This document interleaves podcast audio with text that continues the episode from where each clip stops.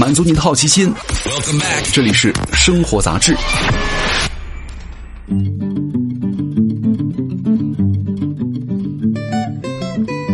嗨，各位好，欢迎来到生活杂志，我是奥巴庆。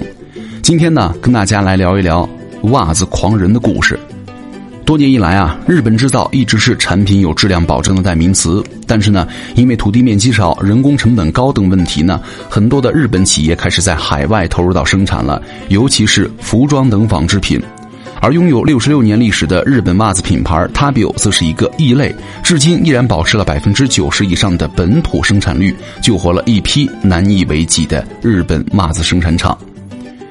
一九五三年，它比由月之执政在大阪创立。起初啊，品牌做的也是男袜生意，因为市场的竞争激烈，而且呢，看到了女袜市场的空白，成为了首批主打女性市场的袜子品牌之一了。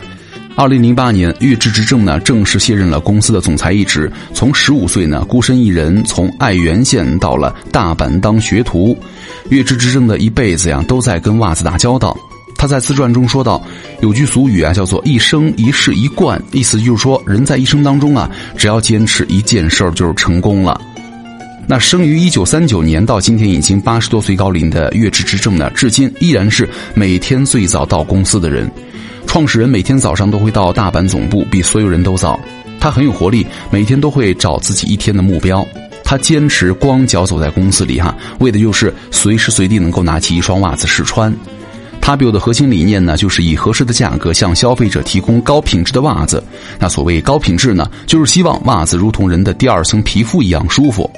一九七零年代开始呢，日本的袜子产业进入到了打价格战的时候呢。但是月之执政拒绝生产出售一千日元三双之类的廉价袜子，参与恶性竞争。那这也给他 b i 造成了冲击，销售业绩明显下滑，销量不佳导致了工厂积压了一批棉线。为了生存，月之执政终于点头同意生产一千日元三双的袜子，但其独树一帜的点在于使用了与正价袜子相同的棉线，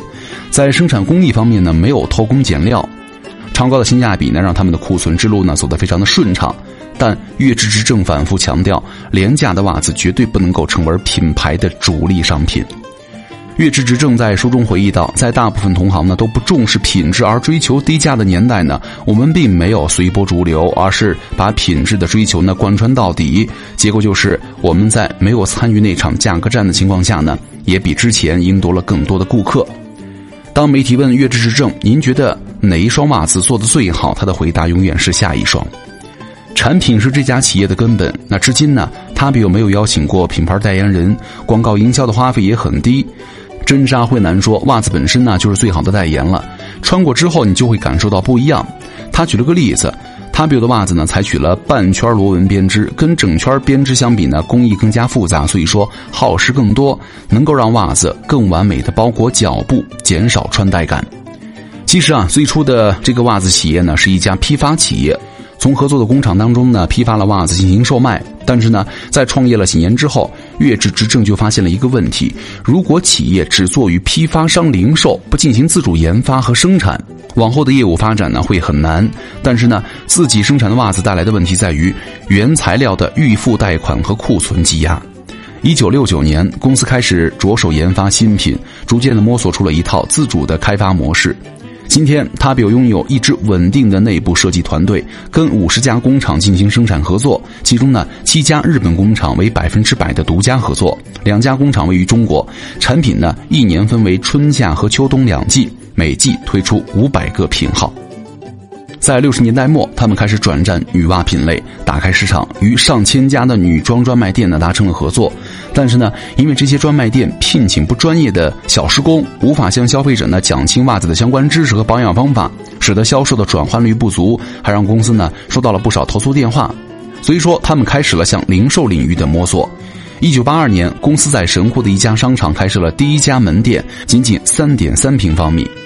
为了让售货员们快速了解、掌握袜子的知识，月之执政呢天天带着他们下工厂。正是因为这样的努力，使得这家门店创造了破纪录的营业额，也让公司的零售之路呢成功的跨出了第一步，并且先后开出了多家门店。在经营的时候呢，月之执政发现，实现畅销品快速补货生产体系呢，是经营成败的关键要素之一，尤其是想要产生连锁经营。受益于十三年的袜子批发店的学徒经验，月之正啊，采取了定期巡视并且及时补货的模式。但是呢，这样的模式并不适合用于远距离门店。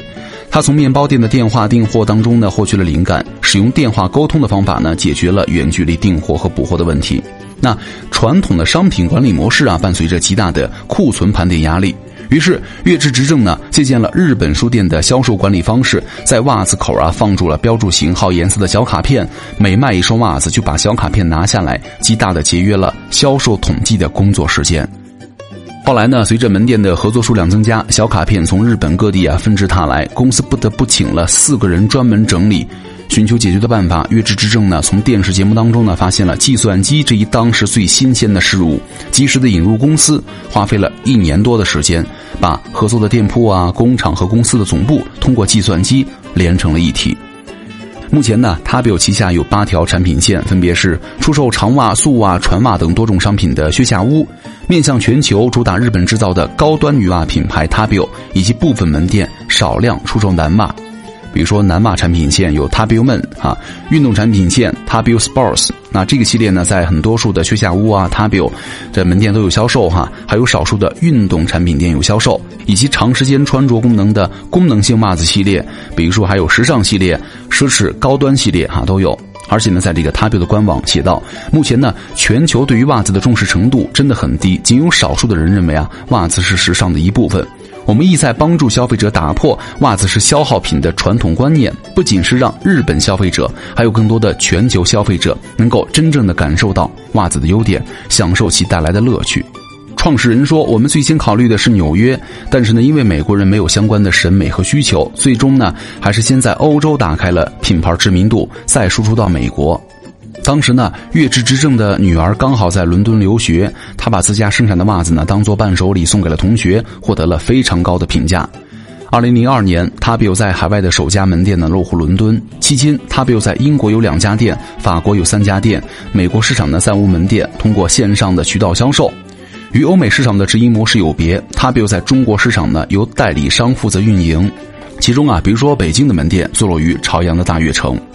其实呢，总结来说，一方面，正如代理商的反馈，中国消费者觉得 Tabio 的价格贵；另一方面呢，也有很多人高兴能够在中国买到 Tabio。当然了，我们的很多中国的顾客也会在趁日本旅游或者出差的时候呢，抽空去门店多买几双带回去。他说，我们的复购率是非常高的啊。未来呢，Tabio 也会继续加强品牌在欧美市场的形象定位，而在中国市场呢，计划三年内与代理商合作开出三十家门店。